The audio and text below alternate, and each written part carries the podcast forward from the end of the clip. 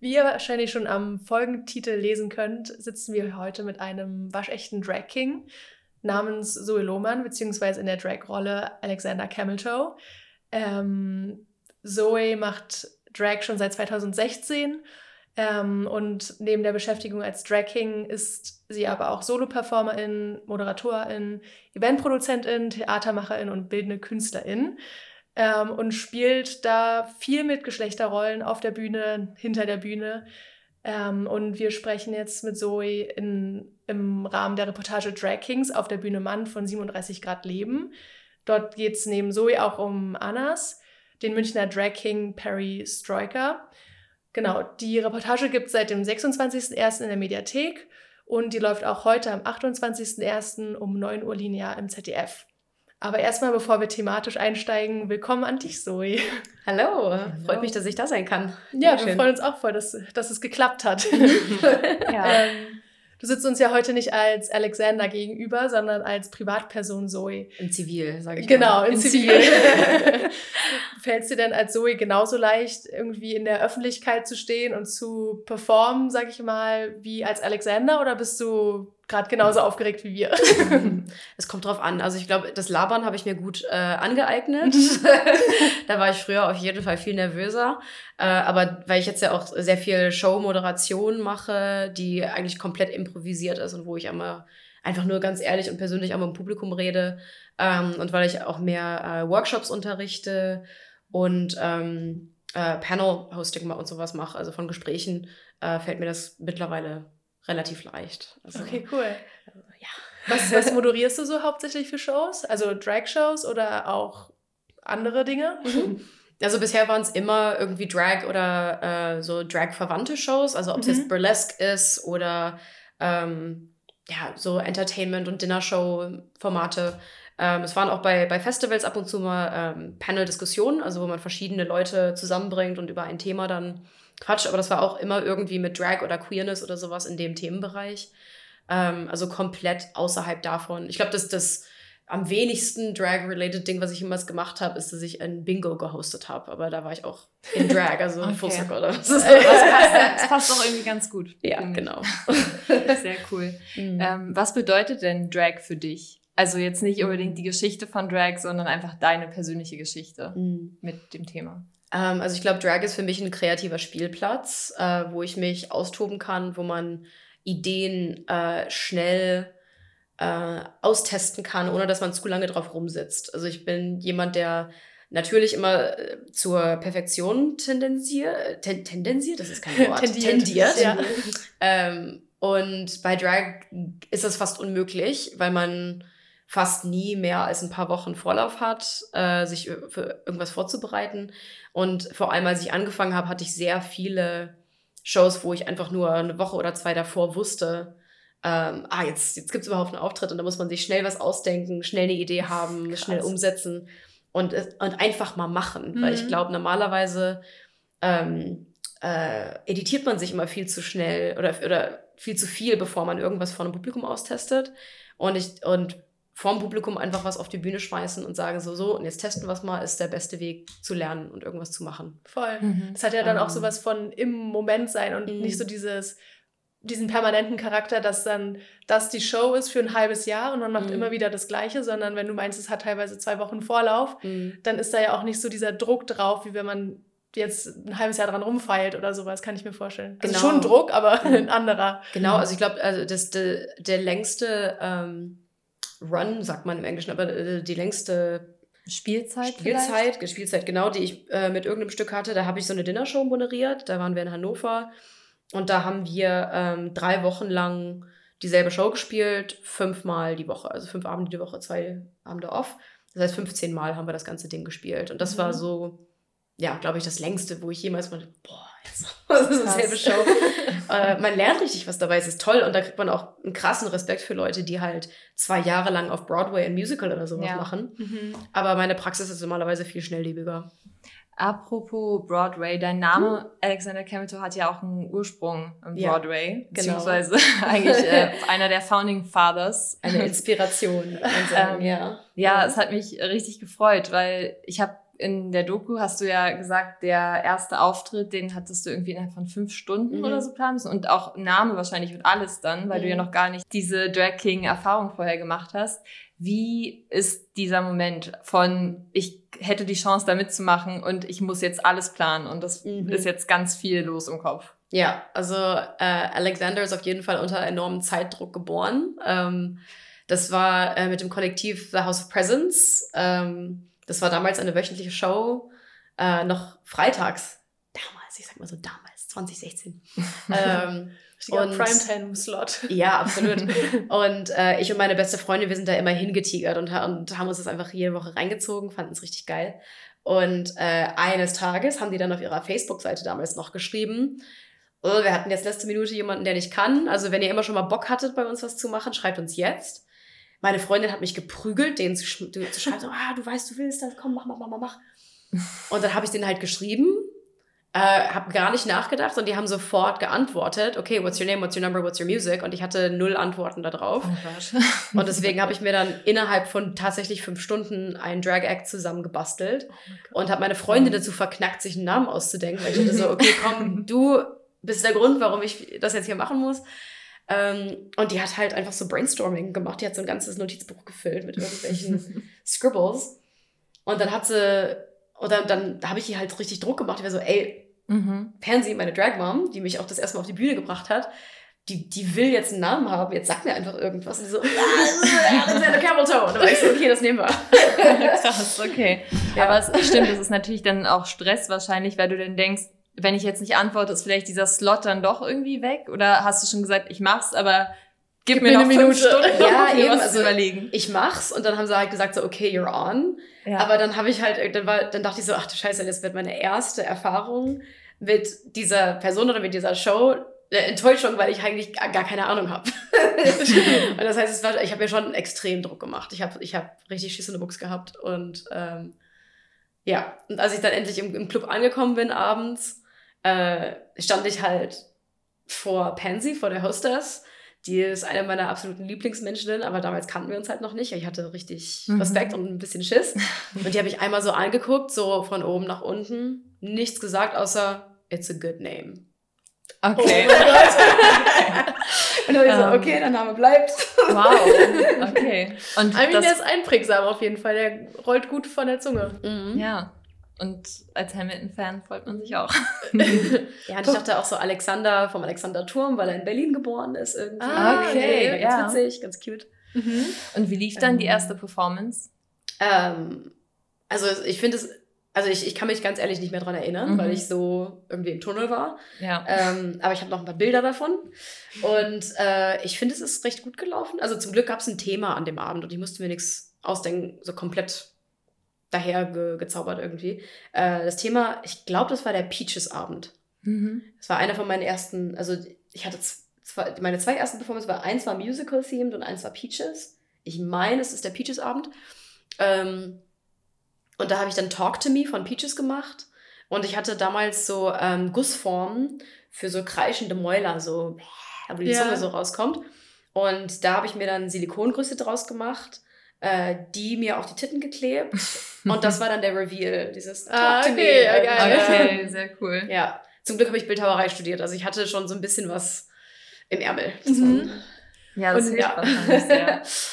Wie mhm. ist es in so einem normalen Tonus? Also jetzt machst mhm. du das ja schon eine Weile, aber wenn du sagst, trotzdem ist manchmal der Vorlauf dann nur so kurz, mhm. ähm, greifst du dann, oder wie ist es so mit den Kostümen und mhm. Make-up und so? Weil man denkt sich ja nicht nur die Performance an sich aus, sondern auch das ähm, die ganze Kleidung, Make-up, Haare und sowas. Mhm.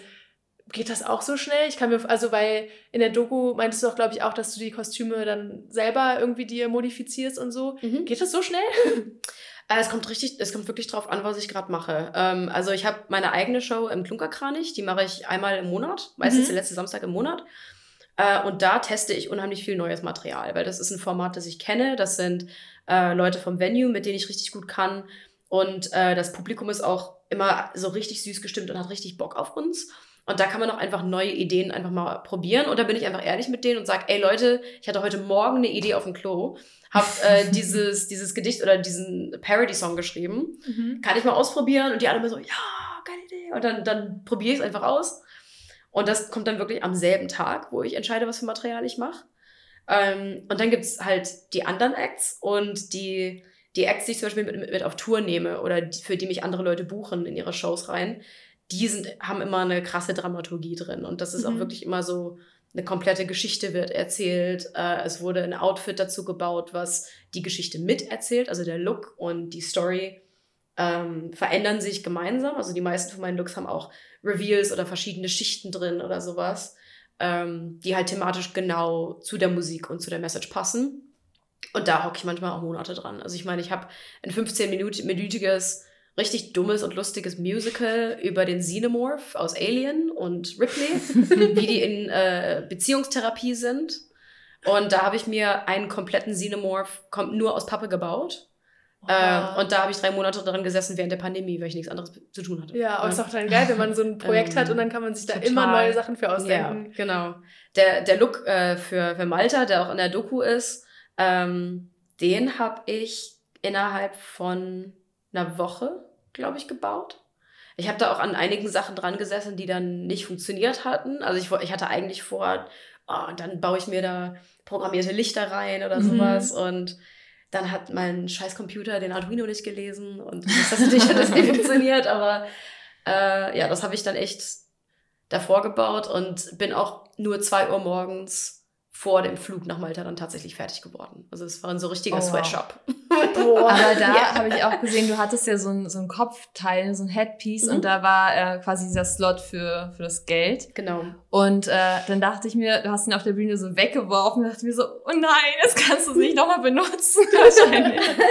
also mein erster Gedanke war, das muss so zeitintensiv sein. Mhm. Und jetzt hast du es halt so einfach zerstört, indem du das so hinter dich geschmissen hast. Keine Ahnung, ob das so ist. Es war auf jeden Fall mein erster Gedanke. Äh. Ähm, ja, ja, im Moment leben. Im, ja. Einfach mal im Moment leben. Der ist, der ist zum Glück aus EVA Schaumstoff gemacht. Also den kann man so mhm. oft hinter sich schmeißen, wie man okay. möchte. Der geht nicht kaputt.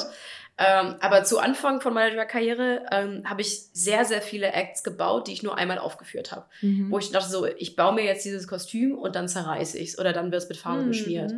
Und ähm, mittlerweile, weil es halt jetzt auch nicht mehr mein, mein Hobby oder mein, meine Seitenbeschäftigung ist, es ist jetzt mein hauptberufliches Ding, äh, ist das dann einfach echt ein scheiß Investment. Wenn ich sage, okay, ich nehme jetzt drei Wochen und baue mir was und dann wird es zerstört. Mhm. Ähm, ohne dass ich jetzt irgendwie eine Förderung für sowas habe oder so. Ne? Also wenn es dann, ich, mu ich muss jetzt Acts bauen, die sustainable sind und die ich touren kann oder Voll. die ich, mhm. ja. Ja, das hört man ja irgendwie auch oft, dass Drag, weil das eben so ähm, exzentrische Kostüme sind und mhm. so ein exzentrisches Aussehen, dass es eine sehr teure Beschäftigung ist. Mhm. Also ich persönlich kenne es von RuPaul's Drag Race zum Beispiel. Mhm. Ähm, ist es bei Drag Kings genauso? Also dass es genauso ins also so kosten ja, und zeitintensiv ja, ja. ist, meinst du? Es kommt richtig drauf an, was für Drag man macht und ähm, also vor allem also vor allem weil ich handwerklich ziemlich viel äh, in meinem Arsenal habe, weil ich halt Bildhauerei mhm. studiert habe.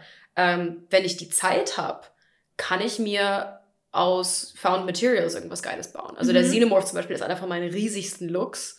Ähm, der hat auch drei Monate gedauert und da habe ich keinen Euro für bezahlt, außer für die Farbe am Ende, um den zu bemalen, weil der ja. wirklich nur komplett aus Pappe und äh, Paper Maché ist und da habe ich einfach ewig lang dran gesessen. Mhm. Und äh, ich sage immer, es gibt so eine, so eine ähm, naja, so The Unholy Pyramid oder so das unheilige Dreieck von Drag und das ist Make it pretty, make it fast und make it cheap. Mhm.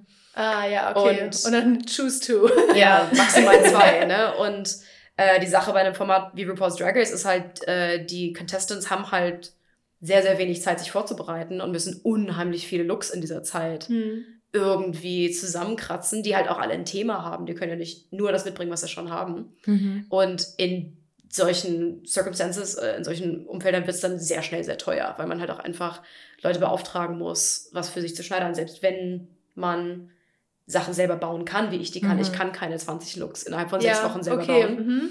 Das heißt, dann muss es, dann muss es teuer werden.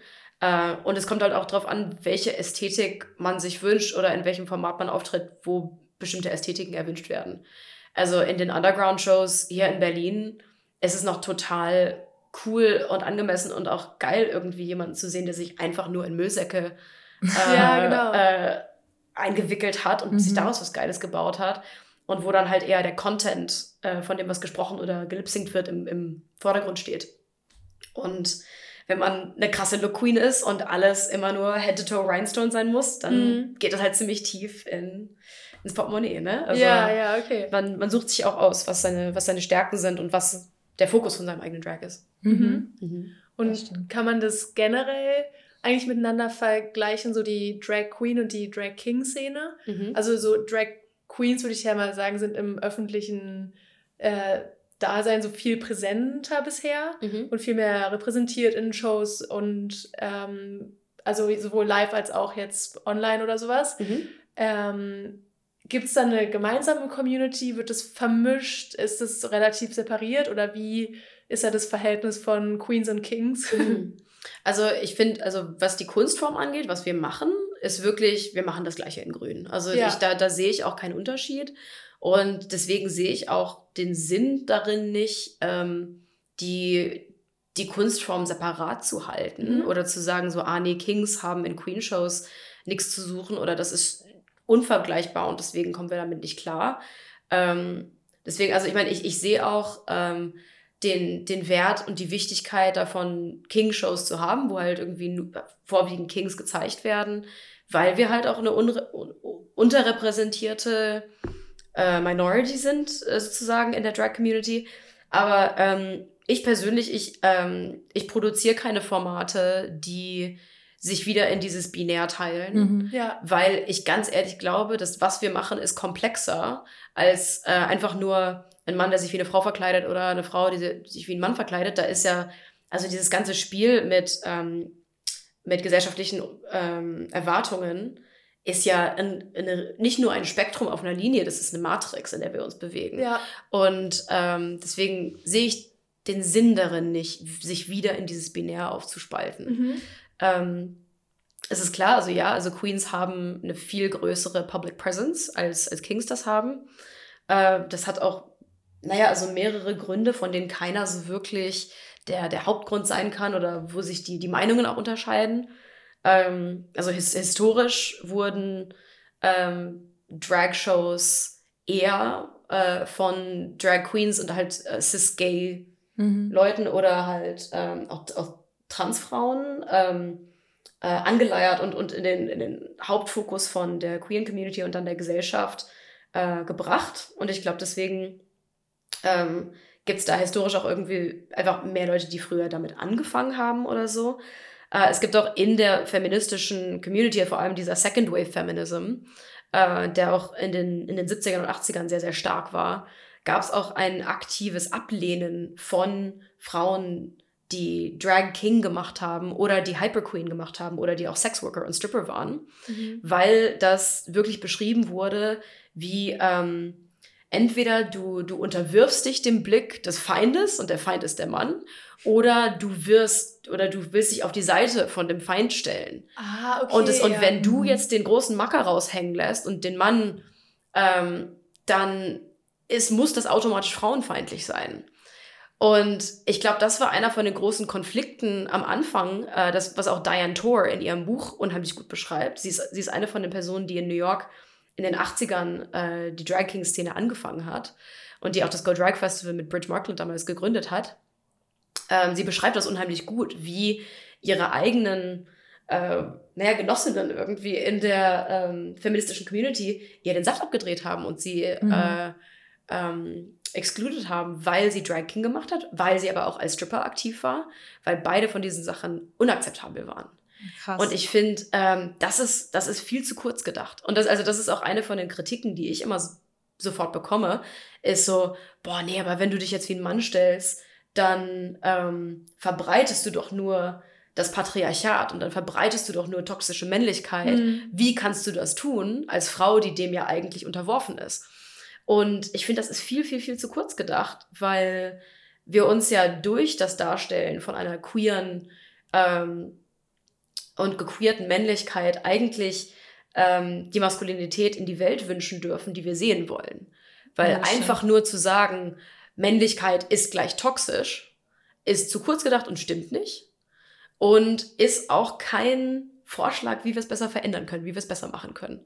Und ich finde, da haben Drag Kings ein unheimlich geiles Potenzial, weil es ist mit Augenzwinkern gemacht, es ist mit Selbstironie gemacht, aber es ist auch so viel ähm, Ehrlichkeit und Herz in dieser Kunstform, weil es halt genau die Leute sind, die die, die Komplexität der Situation anerkennen und die sich wirklich die Zukunft, die sie sehen wollen, wünschen. Mhm.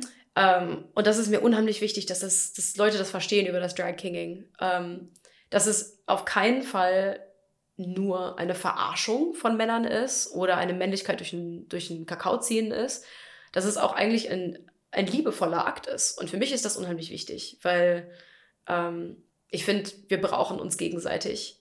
Und wir können nicht einfach nur sagen, ja, Männer haben Macht und Patriarchat, deswegen sind die alle scheiße. Wir müssen alle abholen, alle mitnehmen und auch dafür sorgen, dass unsere Gesellschaft nicht mehr ähm, eine Männlichkeit erzwingt, die uns allen wehtut. Vor allem auch den Männern und die Jungs, ganz ehrlich. Ja, ja. Ne? Mhm. Und äh, das ist, ja, das ist so der Kern für mich.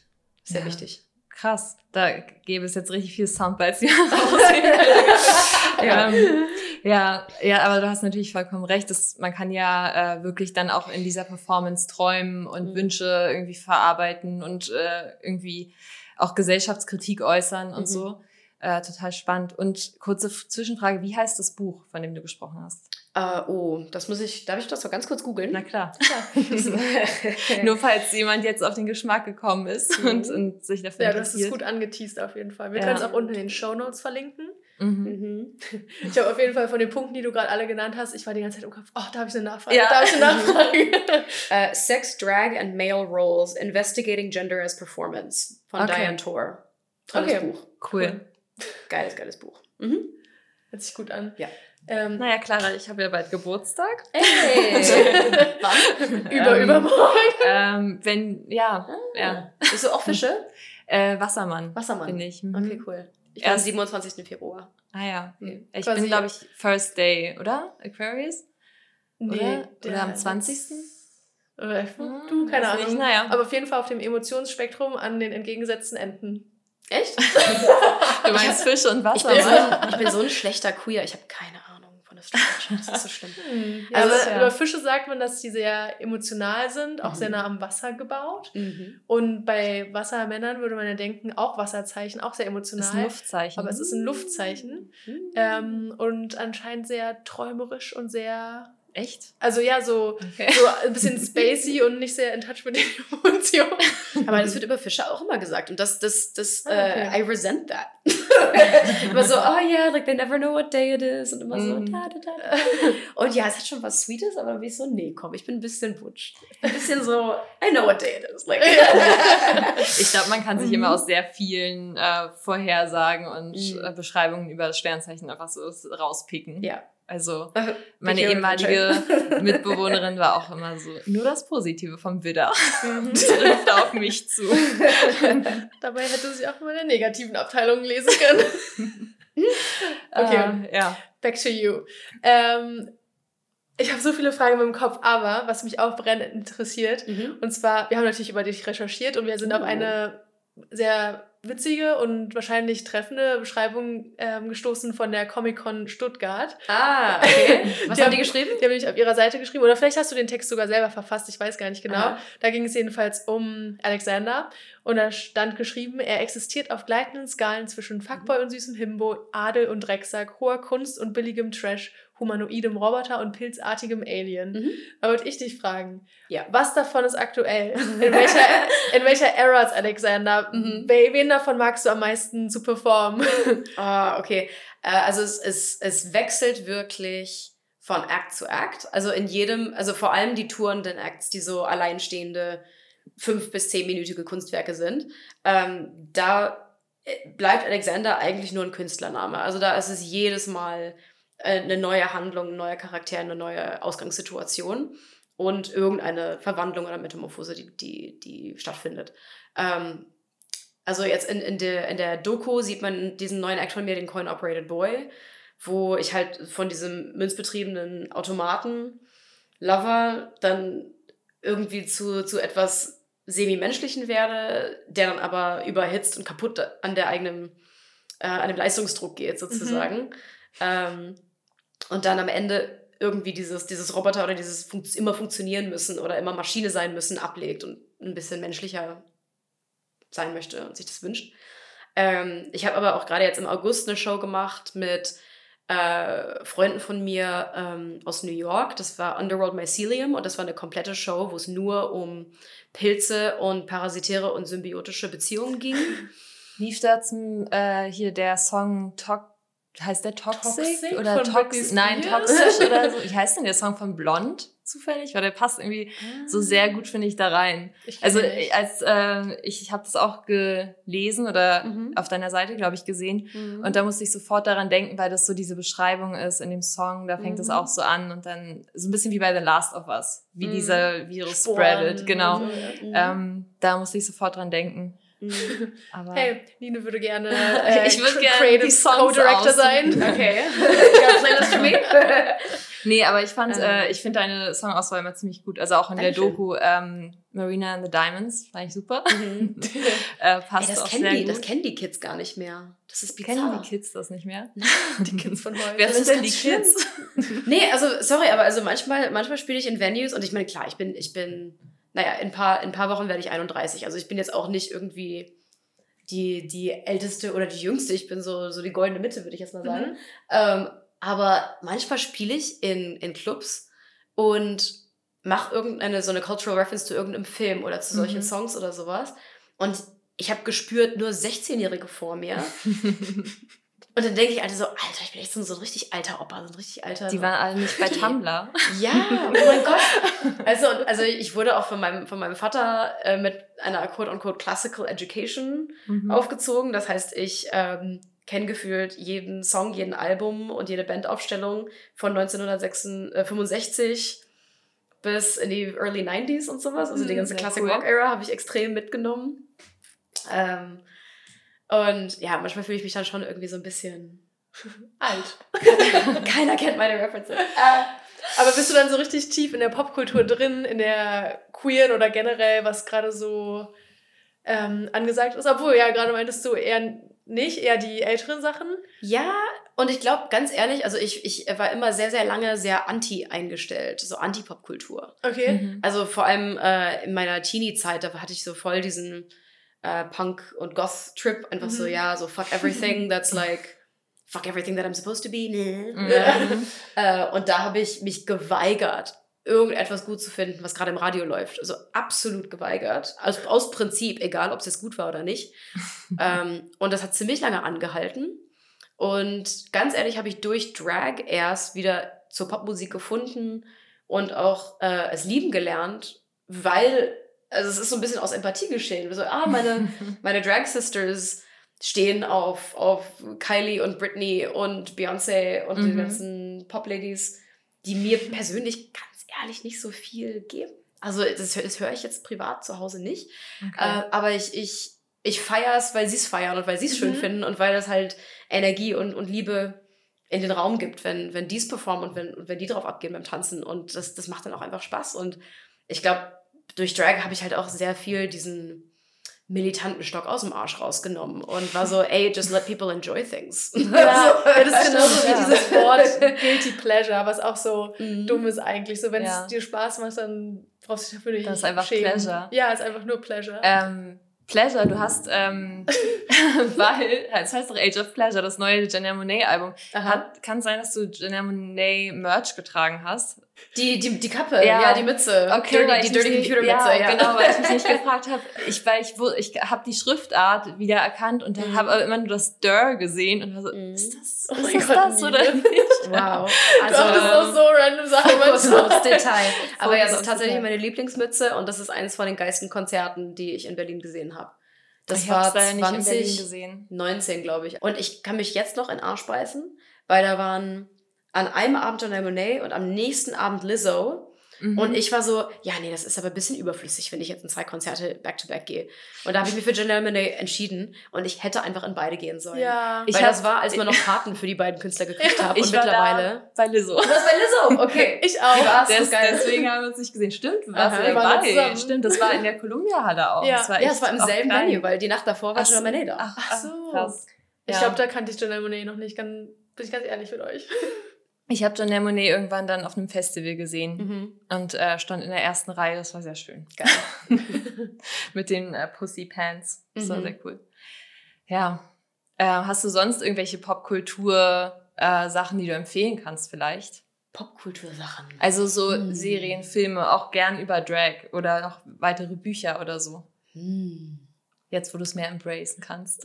oh, das ist richtig on the spot jetzt. Ja, oh Gott, bei dem, bei dem Song haben wir dir so viel Zeit Aha. gegeben und jetzt sofort einen Film nennen. Ähm, was gucke ich und höre ich denn gerade? Also bei mir ist es wirklich, also was ich gerade höre und lese und gucke, ist immer komplett abhängig davon, in welcher Phase ich gerade bin. Und die Phasen haben meistens mit Recherche für irgendein Projekt zu tun. Mhm. Und im Moment hänge ich knietief in einer Stückentwicklung für ähm, ein Stück, was ich jetzt im, im Februar, also in ein paar Wochen, äh, eine Work-in-Progress-Vorstellung habe. Und da geht es um die ähm, äh, Erfindung der modernen Schaufensterpuppe. Mhm. Und es ist eine total wilde Geschichte. Ähm, und da gucke ich irgendwie gerade alles und höre gerade alles, was irgendwie mit diesem Thema zu tun hat. Dieses Public Persona und hinter so einer Idealversion von sich selbst verschwinden und sowas. Mhm. Und das, also deswegen, also One of Your Girls von Troy Sivan höre ich gerade auf Loop, weil das auch ein Song ist, der dann in der Show verarbeitet wird. Mhm. Und weil der mir, weil ich den irgendwie mega creepy und unheimlich tragisch finde. Ja. Mhm. Den Song. Und äh, der gibt mir gerade unheimlich viel. Ähm, ist auch sehr queer-coded, was du gerade meintest, dieses Public Persona und ähm, wer man wirklich ist und man gibt nach außen dieses mhm. Idealbild, was mhm. von der Mehrheit akzeptiert wird. Mhm.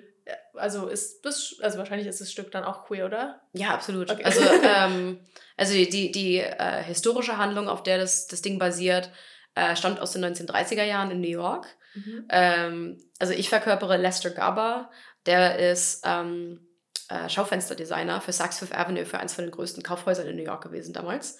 Und der hat äh, eine neue Serie äh, Mannequins rausgebracht, die halt wirklich ähm, äh, so, also lebendig waren, die auf diesem Hollywood-Glamour und auf den Socialites und Celebrities of the Day basiert mhm. waren. Mhm.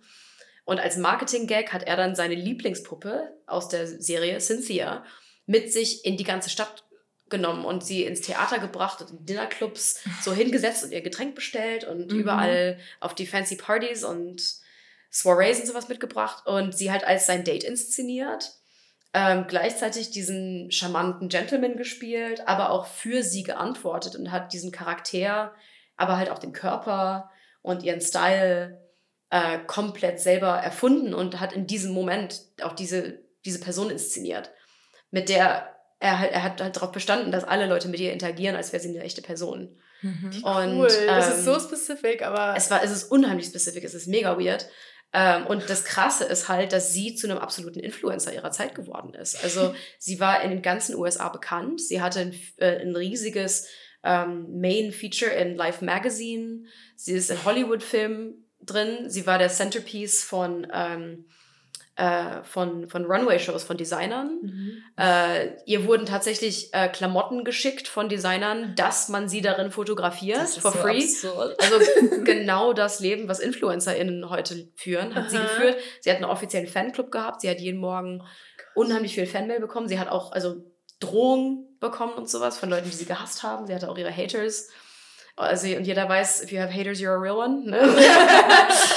Und äh, also sie war wirklich eine absolute Celebrity. Und er ist halt hinter dieser Performance verschwunden.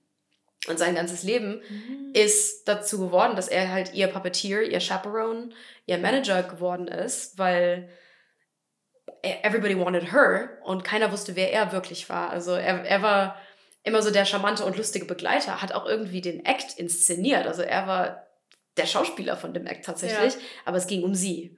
Und es, es ging immer um sie. Das ist mega interessant. Und das ist ja, es ist unheimlich queer, es ist unheimlich weird. Und dazu kommt halt auch, dass er, ähm, also er war schwul, closeted, ähm, hatte wohl eine Affäre mit Liza Minnellis Vater, Vincente Minnelli, oh, damals. Okay. Ähm, Stranger. und äh, eine große Faszination, die ich halt auch in dieses Stück mit reinbringe, hat auch viel mit Popkultur zu tun und mit der Popkultur, die ich lange ähm, äh, mit der, ich, mit der ich mich nicht auseinandersetzen wollte, nämlich diese interessante Beziehung aus der, der cis-gay-male-Community äh, mit idealisierten Frauenbildern. Weil es sind ja unsere cis-gay brothers, we love them dearly, äh, die hauptsächlich wirklich auch auf diese, diese Diven abgehen. Ne? Also Mhm. die, Ja. die, die Britneys und die Beyoncés und die Kylies und diese ganzen perfekten Frauen so feiern und auf dieses Göttliche irgendwie erheben.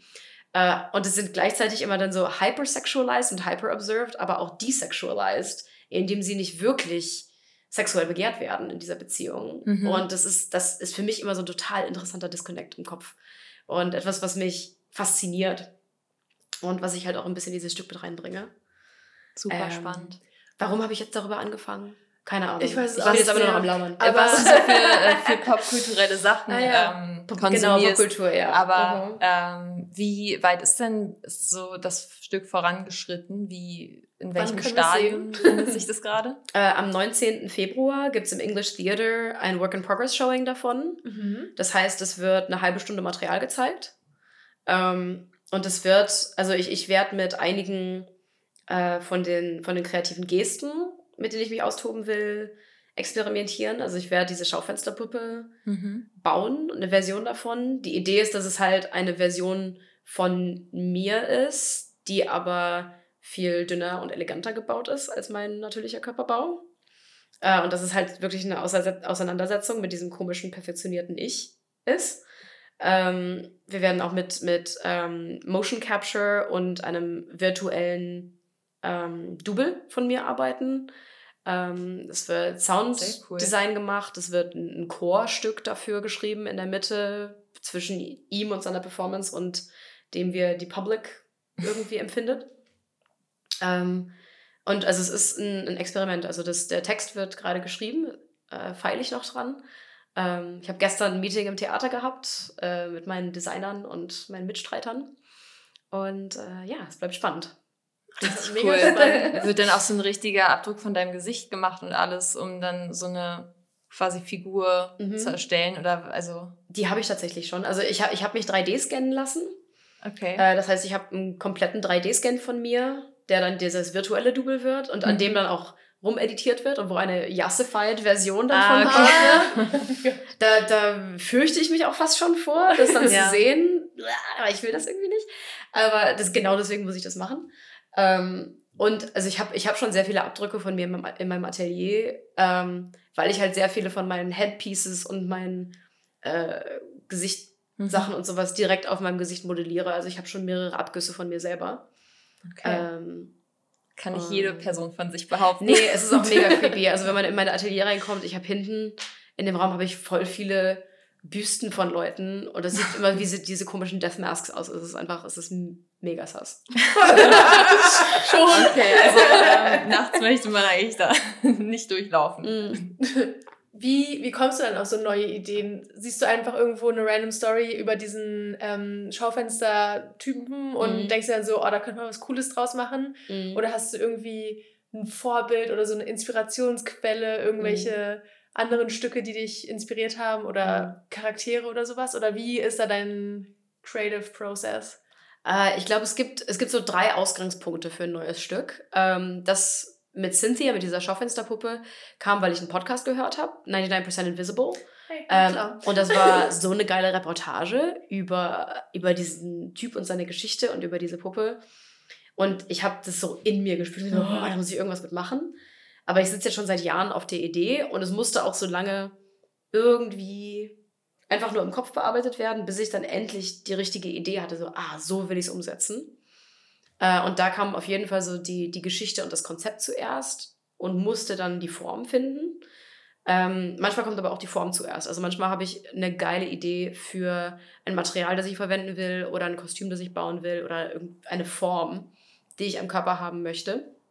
Und dann ähm, lasse ich mir irgendwas einfallen und das Konzept entwickelt sich, während ich den Look baue. Äh, ich habe so einen Look, da, da habe ich ganz viele ähm, äh, Abformungen von meinem Kopf tatsächlich, die ich dann zu diesem Monster zusammengebaut Mhm. habe, wo ganz, ganz viele Köpfe an mir dran sind. Und das ist, weil ich, ich hatte eine, ähm, eine Audition während Corona, eine Online-Audition und dafür habe ich diese ganzen Kopfabdrücke gemacht. Da hatte ich die rumliegen und war so, boah, die, die sind mir im Weg, da baust du jetzt irgendwas draus. Also das war die Inspiration dahinter. Okay, es muss einfach weg. Ja. Und manchmal gibt es einfach einen Song und da bin ich dann so, ja, der muss performt werden, jetzt denkst du dir was aus. Cool. Aber du hast ja auch äh, schon, wenn ich mich richtig erinnere, Theatererfahrung gesammelt mhm. in Rhode Island, oder? Das ja. auf Design, aber nicht auf der Bühne, sondern eher so hinter den Kulissen, oder? Ja, so halbe halbe. Also ich meine, ich habe damals mit einer eisernen Faust den Theaterclub äh, geleitet. da habe ich auch sehr viel Regie geführt und ähm, Inszenierungen begleitet, aber auch selber gespielt. Und ähm, an anderen Unis, vor allem an Brown University, die direkt neben uns war, habe ich im Theaterdepartment ähm, die äh, äh Bühnenbilder und Requisite gebaut. Und ähm, perfekt. Ja, weil ich dachte so, okay, ich habe halt das, das Skillset, ich kann Sachen bauen. Ähm, ich war noch zu scheu zu sagen, so ja, ich spreche dann auch vor und vielleicht hole ich mir eine mhm. Rolle, weil so, hm, nee, kennt mich ja keiner und was will ich denn hier und bla. Mhm. Ähm, und da habe ich dann eher für andere Leute Sachen gebaut. Auch richtig Bock daran gehabt. Ähm, und ich habe auch in, äh, in Theaterwerkstätten gejobbt als Studentin und habe dann für die Local Trinity Repertory Company oder sowas an Bühnenbildern mitgebaut. Ähm, bin halt andauernd ins Theater gerannt, hatte richtig Bock drauf. Ich habe eigentlich mein hm. Bildhauereistudium so ein bisschen vernachlässigt, weil ich so viel in verschiedene Theater reingerannt bin. Ähm, und ja, also mittlerweile habe ich es dann auch in ein paar äh, Stücke geschafft ähm, und stehe jetzt hier auch äh, mehr auf der Bühne in Theaterinszenierungen. Also in der Staatsoper Stuttgart zum Beispiel ähm, spiele ich den Wodneck bei Rosalka. Äh, da haben wir zwei Saisons gespielt und wir kommen 2025 wieder zurück. Das war auch eine tolle Erfahrung und äh, ich hoffe, mehr davon zu machen. Richtig cool. Voll spannend. Also voll cool, dass du da deiner Passion dann so nachgegangen bist, weil ich kenne das ja auch, wenn man irgendwie so ein Medium hat, was man super viel konsumiert. Also ich würde sagen, bei uns ist es vor allem Film, Kino so. Mhm. Ähm, aber dann diesen Schritt zu schaffen, das auch wirklich aktiv zu machen und sich da einzubringen und irgendwie einen Namen zu machen, mhm. das ist irgendwie so beeindruckend, dieses Durchhaltevermögen, weil es gibt ja so viele Leute, die denselben Traum haben mhm. und dann da irgendwann anzukommen und sich zu etablieren. Also Props an dich. Ich habe es ich hab's auch ganz ehrlich nie gedacht, dass ich hauptberuflich Drag King werde. Also ich bin nicht in meine erste Performance reingegangen und war so, so, und jetzt, now, you climb the ladder to success. Also es war irgendwie gar nicht diese Mentalität. Ähm, ich dachte eigentlich auch bei der ersten Performance, ich habe hier nichts zu suchen und cool, dass die mich das machen lassen. Einmal. Ähm, ja, einmal, genau. One night und, only. Ähm, das ist dann so schleichend gekommen irgendwie, dass ich halt auch durch dieses Kollektiv House of Presence und dass ich auch sehr schnell eingeladen wurde, mehr und mehr Möglichkeiten bekommen habe und zu anderen Shows eingeladen wurde, größeren Projekten und Produktionen mit dem Kollektiv eingeladen wurde. Und ähm, ja, ich habe da auch ein, ein, super Umfeld gehabt und einen super Support gehabt von Leuten, die mir halt auch das, das, Gefühl gegeben haben, hey, du kannst das und du hast da auch ein Händchen für. Und ähm, wir, wir freuen uns immer auf irgendwie deine nächste Performance, deine nächste Idee. Und äh, ich glaube, weil ich halt auch diesen Support und diesen Zuspruch bekommen habe, habe ich das dann auch weiter gemacht. Also das, deswegen bin ich ganz ehrlich auch froh, dass ich nie ein Theaterstudium gemacht habe. Und ich habe mich auch aktiv dagegen entschieden, weil ich keinen Bock hatte, zu 20.000 Vorsprechen zu gehen und immer wieder gesagt zu bekommen, nee, du bist nicht das genug, du bist nicht das genug, du bist nicht das genug. Next time, thank you next irgendwie. Mhm. Und ähm, das Coole an der Karriere als Drag-Performer ist halt, dass man für seine eigenen Ideen und eigenen Konzepte geschätzt wird und dass man nicht immer darum betteln muss, in die Konzepte von anderen Leuten reingebaut zu werden. Hm. Und ich glaube, das liegt mir auch einfach besser. Ich bin jemand, der halt sehr konzept ähm, basiert. Ja, konzeptbasierte Stücke baut.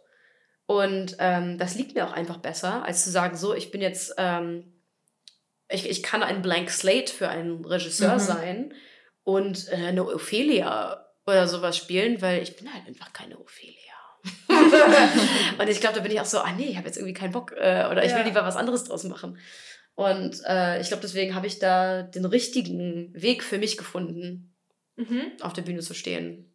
Und du meinst ja gerade, du hast dann eher früher warst du noch so ein bisschen scheu und wolltest dich nicht ins Rampenlicht stellen. Mhm. Jetzt sitzt du uns ja hier schon sehr selbstbewusst gegenüber. Mhm. Hast du das Gefühl, dass, also, oder anders, ich kenne es von mir selber auf Arbeit, dass ich dann eine eigene Work-Personality habe und mhm. viel bestimmter sein kann, als ich jetzt mit Menschen wäre, weiß ich, die mir am Herzen liegen oder sowas. Mhm. Ähm, hat Alexander da auf eine gewisse Art auf dich abgefärbt, weil er ist ja schon sehr out there mhm. und ähm, du bist ja inzwischen auch sehr out there, würde mhm. ich mal behaupten. Ähm, Gibt es da irgendwie so ein Wechselspiel zwischen dir und den Charakteren? Mhm. Oder ist es komplett separat? Und generell, wie unterscheidet ihr euch vielleicht auch? Mhm. Also ich glaube, wir, also wir sind äh, also die Sache mit Alexander ist ja eigentlich, es gibt ihn nicht, ne? Also er existiert eigentlich nicht. Also, also er ist ja also zum großen Teil auch einfach nur ein Künstlername. Vor allem für die Acts, ähm, äh, die ich mir jedes Mal neu ausdenke, da ist ja auch kein roter Faden drin. Das ist ja, das ist ja, das sind ja nicht alles Events, die im Leben von Alexander Camilton passieren, ja, die ja, okay, irgendwie chronologisch fair. sind. Ähm, also ich, ich glaube, er, er existiert am meisten als Host. Also wenn ich, wenn ich moderiere und mit dem Publikum über Mikrofon interagiere. Mhm. Äh, und das Lustige ist, da sind wir uns sehr, sehr ähnlich, weil ich mich auch irgendwie nie so wirklich, ähm, ich weiß nicht, also ich, ich, ich habe dann in dem Moment, wenn ich am Mikrofon bin und wenn ich einfach mit Leuten rede, äh, habe ich auch nicht so viel Kunstpersona. Okay. Ähm, das bin dann auch einfach nur ich, die mhm. sehr viel Scheiße redet. äh, und aber weiß nicht, und so, so ein bisschen mehr dieses Selbstbewusstsein hat, weil ich mich halt auch ermächtigt fühle, jetzt gerade auf dem Stage zu sein und äh, eure Zeit und eure Aufmerksamkeit auf mich zu nehmen, weil ich euch halt auch durch mein Aussehen etwas schenke. Also die, mhm. die, die Ästhetik von Alexander Cameltoe ist für mich ein Geschenk ans Publikum. Ich habe da äh, Hirnschmalz und Zeit und Fingerspitzengefühl mhm. reingesteckt und etwas krasses, extraordinäres und manchmal auch richtig schönes gebaut für euch. Und ähm, das ist auch so eine Grundeinstellung von mir, wenn es um, um Kunst geht, weil vielleicht stimmt nicht jeder mit meinem Konzept überein. Vielleicht findet das auch nicht jeder cool, was ich mache. Vielleicht ähm, verstehen wir uns auf einer, äh, auf einer ähm, Sprachbasis gar nicht. Vielleicht steht, ist jemand im Publikum und der spricht kein Deutsch oder Englisch oder sowas. Aber dann möchte ich immer noch genug Generosity haben, um dieser Person was mitzugeben. Also, hey, guck mal, ich habe dir aber ähm, ein wunderschönes Visual für heute gegeben oder ich mhm. habe richtig ähm, Arbeit in dieses Kostüm reingesteckt und das ist mein Geschenk an dich. Das ist so, wie ich auf dich zukomme. Ich möchte nicht einfach nur deine Aufmerksamkeit haben. Mhm. Ich möchte nicht einfach nur im Rampenlicht stehen und dass mir jetzt alle kurz zuhören. Es ist so, ich möchte euch in jedem Moment was zurückgeben. Und das ist Alexander für mich. Äh, und ich glaube, ja, also ich bin, ich bin viel selbstbewusster geworden, seitdem ich Drag mache und auch über meine Drag-Karriere. Äh, aber glaube ich auch, weil ich und das ist vielleicht auch so ein bisschen mein Tragic Flaw als Künstler, weil ich mich extrem über das, was ich kreiere, definiere. Mhm. Und ähm, weil ich halt mit meinen Performances und mit Alexander so viele ähm, so diese, diese affirming Momente hatte von Leuten, die halt auch in der Live-Performance dieses direkte Feedback geben, so hey, du hast mir heute richtig was gegeben oder ich fand es richtig schön oder wenn man Leute sieht, die, die lachen und weinen und äh, irgendwie mit ihren Freunden total abgehen, wenn man eine Performance auf der Bühne gibt oder sowas. Man merkt, man, man gibt den Leuten was. Man, man saugt nicht nur Energie und Aufmerksamkeit auf, man kreiert einen Kreislauf. Und weil ich mir dem jetzt relativ sicher bin, so das kann ich und das, das, das kann ich geben und das ist auch so ein bisschen der Grund, warum ich das jetzt hier alles irgendwie mache, ähm, fühle ich mich auch ermächtigt, dazu zu stehen und sagen so, ja, cool, das, das mache ich und da habe ich jetzt Selbstbewusstsein, das ist cool und das ist wichtig für mich. Und ähm, ja, ich glaube, das hat sehr viel dazu beigetragen, mhm. dass ich auch nicht mehr so, so eingeschüchtert bin oder nicht mehr so diese, ähm, diese Furcht davor habe, mhm. Äh, die Zeit, Leuten die Zeit zu stehlen. Das ist ja auch irgendwie sowas, naja, also ich weiß ja, ich weiß nicht, also ich finde, viele Leute, die AFAB sind, ähm, werden da unheimlich rein erzogen äh, auch einfach immer freundlich und nice und, und zurückhaltend zu sein und immer allen anderen zuerst die Bühne mhm. und die Aufmerksamkeit zu geben. Und ähm, das ist, glaube ich, so eine Sache, die ich durch Drag brechen konnte, wo ich bin so, nee, ich, ich, ich kann mir die, die Zeit und die Aufmerksamkeit nehmen und ähm, da ist nichts Schlimmes dran, das ist was Schönes. Ja. Magst du vielleicht noch mal kurz erklären für unsere HörerInnen, was AFAB heißt? Ja, AFAB ist ein Kürzel für Assigned Female at Birth, also Leuten, denen bei Geburt ein weibliches Geschlecht zugeschrieben wird mhm. und die auch weiblich sozi sozialisiert werden. Okay, mhm. kurz und knackig. Ja. Aber wo wir schon bei Gender sind. Ja, ja. ja. ähm, und zwar ähm, ist das ja sehr binär aufgestellt.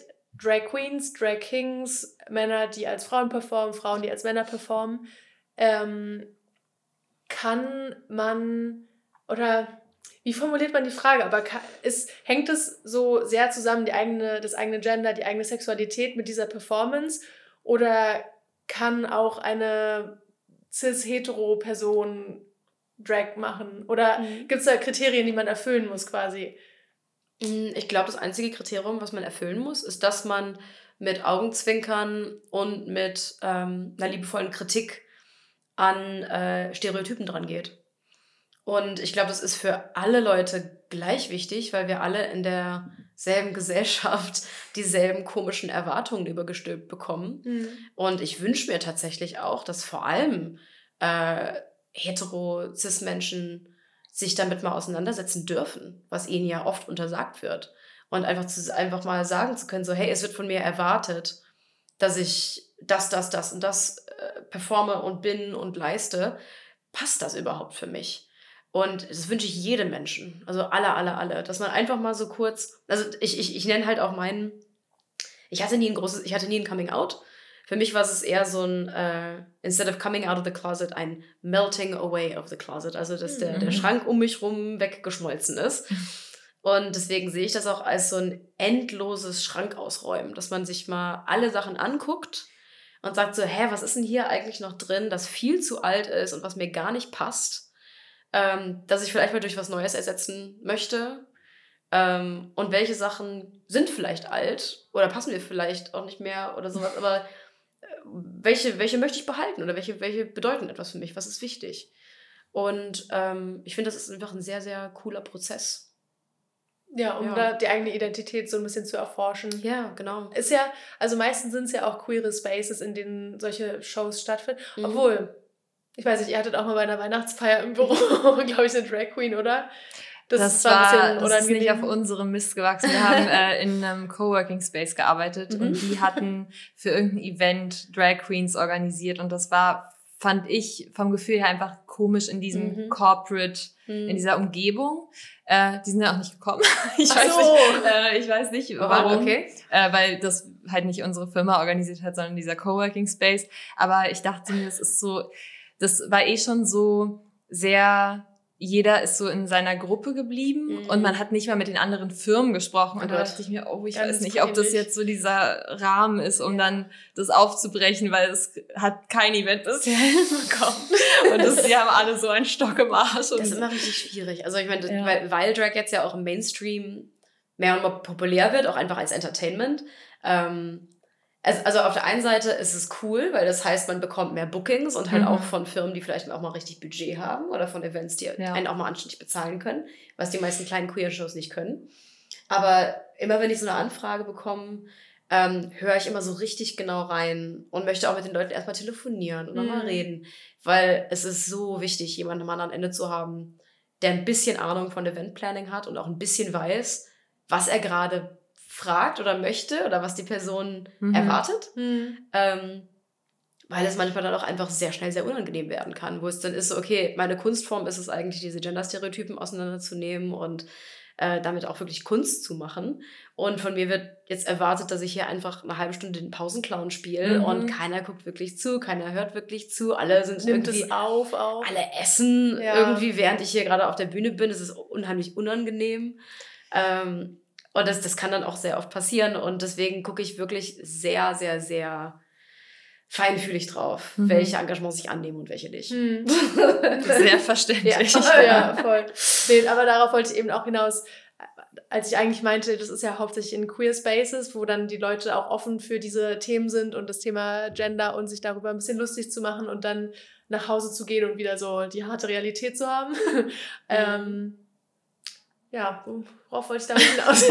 nee, aber also es ist ja voll schön, dass ihr die, also die Bühne auch dem Publikum bietet, quasi mhm. sich da mit den eigenen Themen auseinanderzusetzen mhm. und nicht nur in eine Richtung das quasi zu haben. Mhm. Wir bestrahlen euch jetzt mit unseren Gender-Themen, sondern reflektiert es auch mal auf euch selber. Mhm. Und ich habe das Gefühl, da sind ja die meisten in den Spaces auch bereit zu. Mhm. Ähm, Außer eben, man wird bei Corporate Events gebucht. Mhm. Hattest du schon einmal so einen richtig unangenehmen Auftritt? Oh, warte, ich muss mal kurz nachdenken. Zum Glück nicht so viele. Okay. Zum Glück fallen mir nicht viele ein. ähm, vielleicht fällt mir später noch mal was ein. Jetzt habe ich gerade total einen Blank. Ja, nee, also, ähm, aber ähm, was ich gerade noch sagen wollte, äh, es gibt ja auch verschiedene Publiken, die man verschieden bespielen kann. Und das finde ich ist auch wichtig, ähm, irgendwie im, im Kopf zu behalten, dass ähm, Drag-KünstlerInnen ja auch ähm, äh, ein Spektrum haben und ein Spektrum bespielen können, wie Schauspieler. Ne? Also man, man traut ja einem Schauspieler auch zu, dass er in einem krassen Actionfilm spielen kann und dass er dann am nächsten Tag ein Voice-Over für einen Disney-Film macht ja, oder sowas. Ne? Und das, das, dasselbe Spektrum können Drag-Artists halt auch, äh, vielleicht nicht jeder, also manche Leute haben wirklich ihre Nische, die die mhm. bespielen, mhm. aber viele Leute können das. Und das ist unheimlich wichtig, weil wir haben halt unsere Queer for Queer Spaces, die halt auch unheimlich viel Katharse für uns darstellen, wo wir wissen, okay, wir sind so ein bisschen unter uns oder alle Leute, die hereinkommen, wissen, was eine Drag-Show ist, wissen, was die erwartet, wissen, warum sie hier sind und möchten das auch sehen. Ne? Und da kann man auch mal so richtig die Sau rauslassen. Und da können auch äh, Acts richtig gut rüberkommen, die halt unheimlich viel, ähm, die, die vielleicht auch Trauma bearbeiten oder die, die harte Themen bearbeiten oder wo auch unheimlich viel queere Wut oder Frustration drin ist oder so, weil solche Stages muss es geben. Das ist unheimlich wichtig. Und das ist auch historisch ein Kern der Kunstform. Ähm, dann gibt es halt auch Stages, ähm, wie zum Beispiel meine Show im Klunkerkranich, die unheimlich viel neue Leute abholt weil da haben wir sehr, sehr viel Publikum, die einfach nur da sind, weil die Aus Aussicht halt geil ist im Glückerkreis. So, hey, geiler Biergarten, keine Location. Die haben keine Ahnung. Die haben keine Ahnung, es gibt eine Dragshow. Mhm. Die meisten haben noch nie eine Dragshow gesehen. Viele davon sind Touris, sind auch gar nicht aus Berlin. Mhm. Und ganz ehrlich, ich liebe diese Show. Ich bin unheimlich gerne da. Mhm. Und ich kuratiere die halt auch immer so und baue mein eigenes Material so, dass wir die Leute abholen dass wir nicht uns immer nur im selben Kreis rumdrehen, dass wir auch neue Leute reinholen mhm. und sagen, hey, es ist egal, ob du straight oder cis bist oder ob du noch nie bei einer Dragshow bist oder ob du auch keinen äh, keinen Bock hast, selber Drag zu machen oder so. Das ist alles fein. Aber guck mal, was, was das alles kann und wie, wie schön das sein kann und, und wie viele Möglichkeiten wir die hier bieten, Teil davon zu sein. Und wir haben mittlerweile echt ein Rezept raus bei der Show. Das funktioniert jedes Mal. Und es ist so schön, weil ich habe manchmal auch Gespräche mit Leuten, ähm, die danach richtig dankbar auf einen zukommen. Die sagen so, hey, danke, ich, hab, ich hätte mich nie getraut, in eine Dragshow reinzugehen, weil ich halt auch die Angst habe, dass ich da nicht erwünscht bin, weil ich halt denke so, ah nee, ich will da ja keinem auf die Füße treten, ich will ja ah, jetzt keinen Space abnehmen oder sowas. Aber ich habe mich so gefreut, es war richtig geil, wann ist die nächste? Ne? Und mhm. so holst du neue Leute ab. Ja, wie Was schön. Ist denn das, äh, das Rezept? Das Rezept.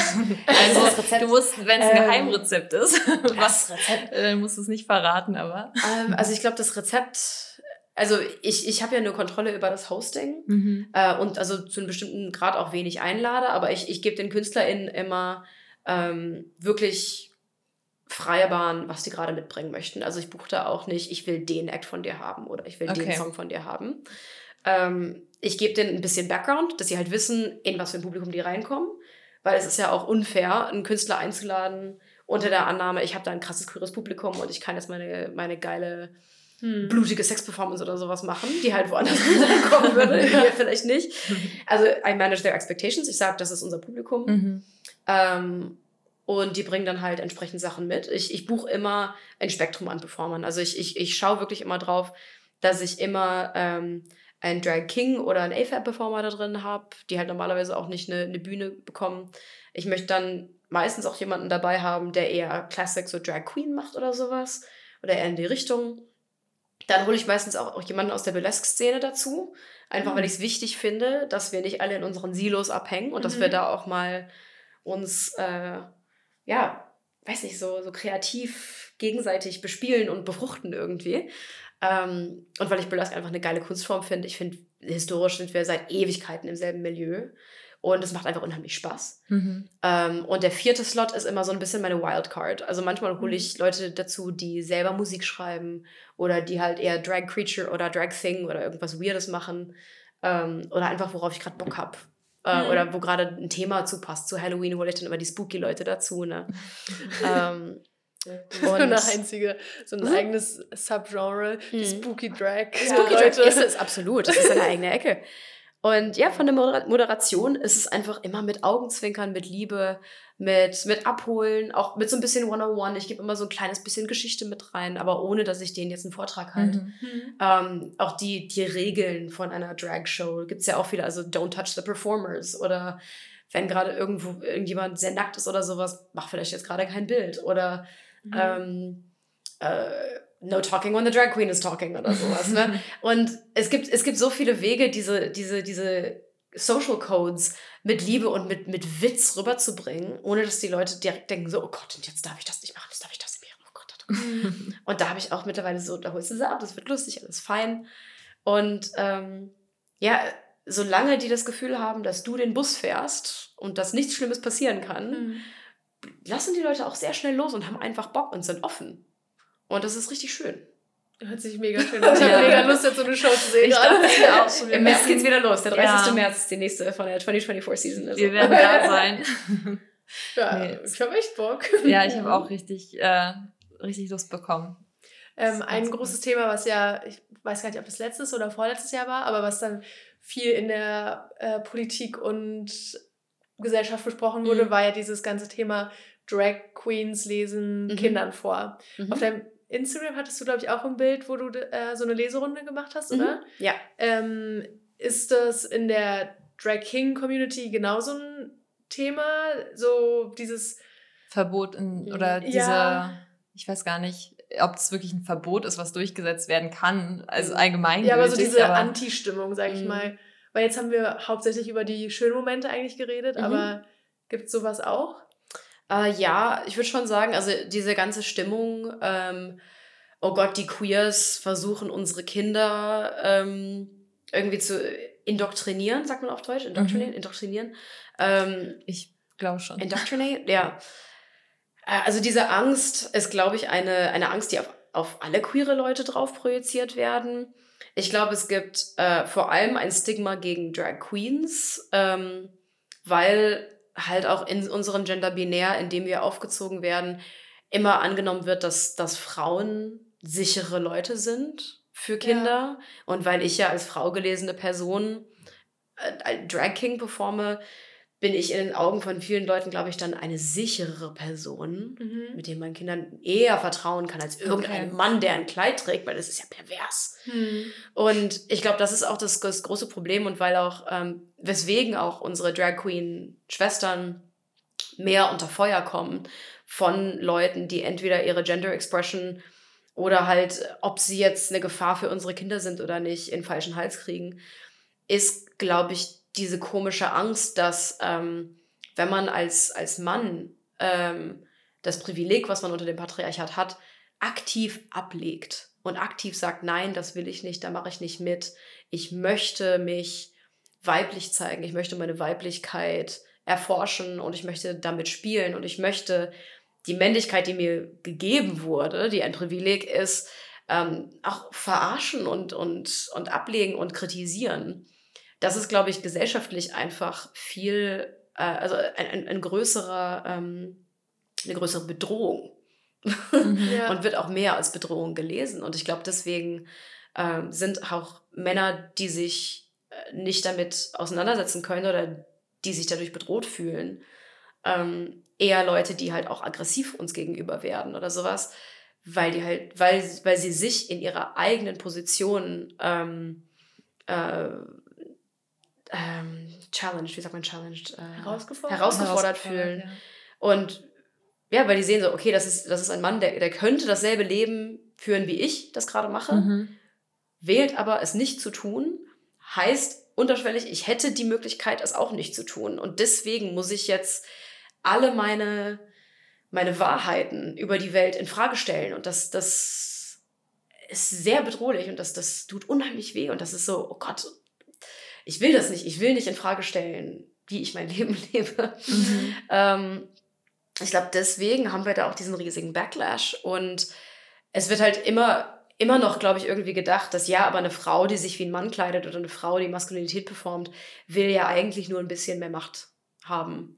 und will ja eigentlich nur ein bisschen mehr ernst genommen haben. Und das wird dann auch immer noch so ein bisschen belächelt. Irgendwie so, ja, ja, weil Frauen kann man ja eh nicht ernst nehmen und ach, das ist ja süß, dass ihr so ein bisschen Auf mehr Mann tut. bisschen mehr, ein bisschen Mhm. einen auf Mann macht. Das, Ja. das, ist das wird immer so ein bisschen cute oder belächelt oder dargestellt. Mhm. Und ähm, deswegen ist da, glaube ich, auch diese große Duality. Ähm, aber also was dieses Dra- Drag-Lesung-Zeug angeht, ich finde, das ist komplett hirnrissig. Ähm, Mhm. Weil Ja, mega. ja, also auch wegen diesem Spektrum, was ich vorher angesprochen habe, ähm, dieselben Menschen gehen auch ins Kino und gucken einem Schauspieler in einem Actionfilm zu und gehen mit ihrem Kind in einen Film, wo derselbe Schauspieler vielleicht eine Rolle für Kinder spielt.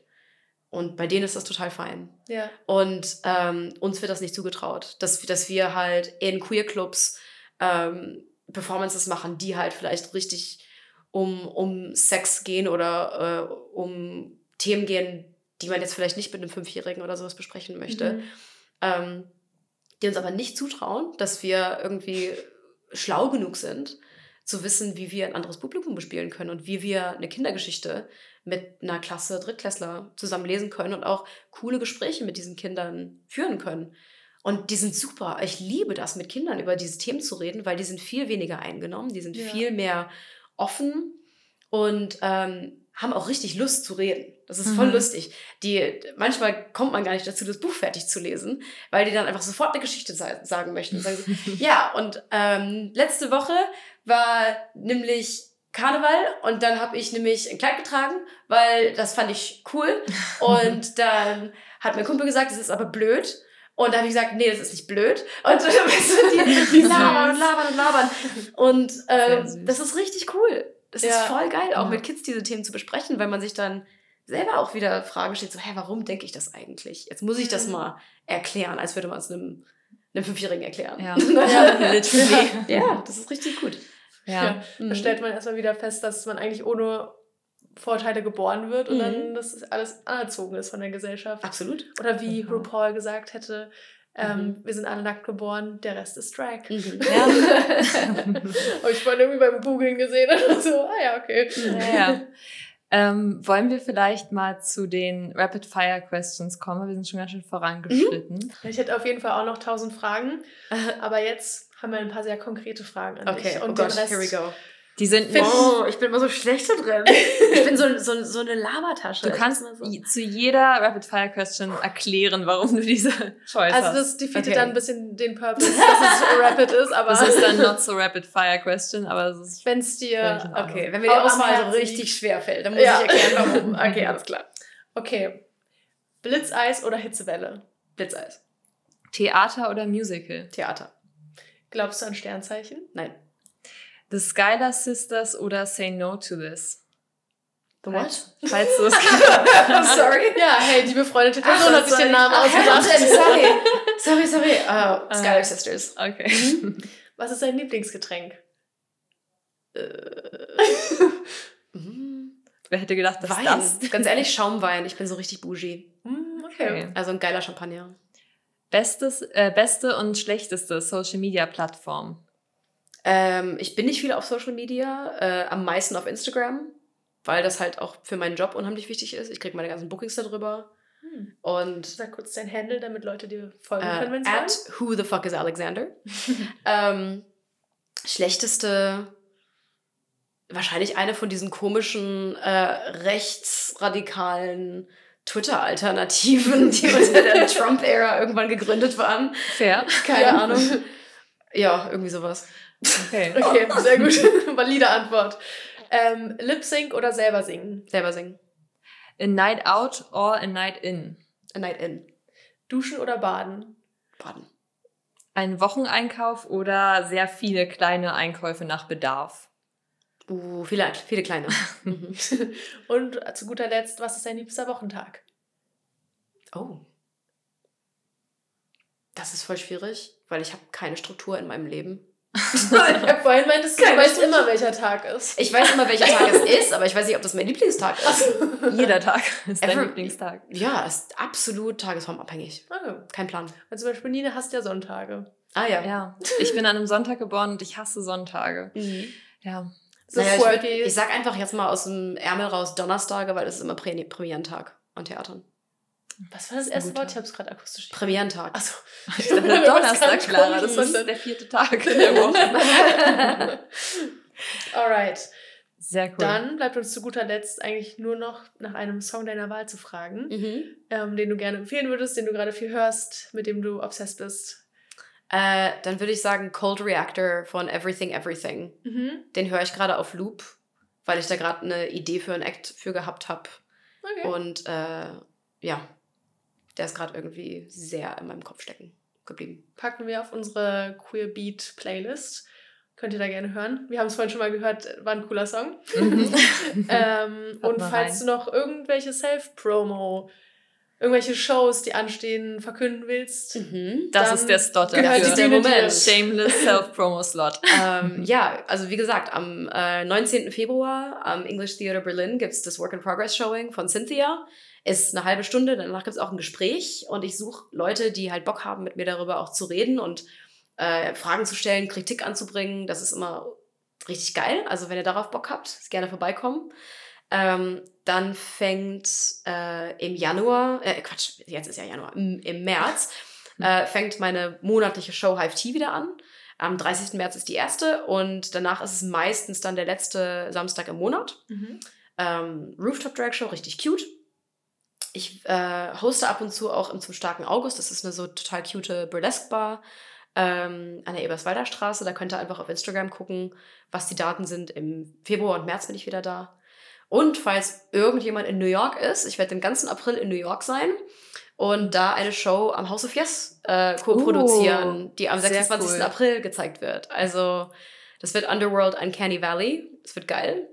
Okay. Und ähm, Wow. Ja, ich habe auch noch House mehr of Daten Yes ins ist ja Jahr auch rein, aber das kann sich ja keine Sau merken. Mhm. House of Yes ist ja auch so sehr extravagant und sehr, das ist ja sehr viel. ja, das Weirde ist, ich war noch nie als Gast da. Ich, ich kenne das gar nicht. Aber bist schon mehrfach aufgetreten oder ich, noch, äh, noch nee, ich gar kenn- nicht? Ich war Gar halt noch gar nie drin. Und das ist über diese, diese Zusammenarbeit über Underworld, Mhm. wo ich jetzt halt, wo wir hier in Berlin in August eine Show zusammen gemacht haben. Jetzt machen wir es in New York mit denen und ihrem Netzwerk. Und äh, ja, das wird mein House of Yes Debüt, da eine Show zu produzieren. Das ist irgendwie Pressure's on, Crazy. aber ist auch irgendwie ein bisschen crazy. Das ist Ich weiß es sehr nicht. cool. Aufregend. Ja. Keine Ahnung, was House of Yes ist. Ihr seid beide begeistert, also feuer ich dich an. Ja. Yes! Ja, und, und, äh, was die wenigsten Leute irgendwie wissen und wo alle immer total ähm, so boah, äh, überrascht sind, äh, ich gebe auch Workshops. Also ich gebe Make-up-Workshops, ich gebe Performance-Workshops und ich mache auch Konsultationen einzeln mit Leuten, die vielleicht an einem Act arbeiten wollen oder Bock haben, Drag zu machen und Ah, wie zu cool. scheu sind, äh, vielleicht mal einen großen Workshop zu besuchen. Äh, dafür kann man mich auch buchen. Und ich mache das auch manchmal mit anderen Drag-Performern zusammen, im Tandem. Ähm, und ja, book me for a workshop oder fragt, wann der nächste ist und dann, dann bauen wir einen. Wird geil. Findet man, kann man dich auf Instagram anschreiben oder auf Genau. der Website? Oder? Äh, über beides. Ich habe meine Okay. Website gestern mal ein bisschen aufgefrischt, weil ich hatte seit drei Jahren nichts dran gemacht. Jetzt ist sie fresh, jetzt ist das ganze neue Zeug Nice. drauf.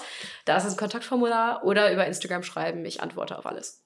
Okay, Sehr cool. Mhm. Dann ganz viel Erfolg mit deinen weiteren neuen Projekten. Es klingt auf jeden Fall alles sehr cool. Ich bin mir Mhm. sicher, dass es auch toll wird. Und ja, vielen Dank, dass du da warst. Danke Äh, euch. wir hoffen natürlich, dass wir dich und oder Alexander äh, ganz bald wiedersehen. Mhm. Danke. Ja. Hat richtig Spaß gemacht. Vielen, vielen Dank. Uns auch. Wird mal für Clara mitsprechen. Ja, mir auch. Fantastisch. Dann hören wir uns nächste Woche wieder. Und Genau. Das Bis war's. dahin. Bis dahin.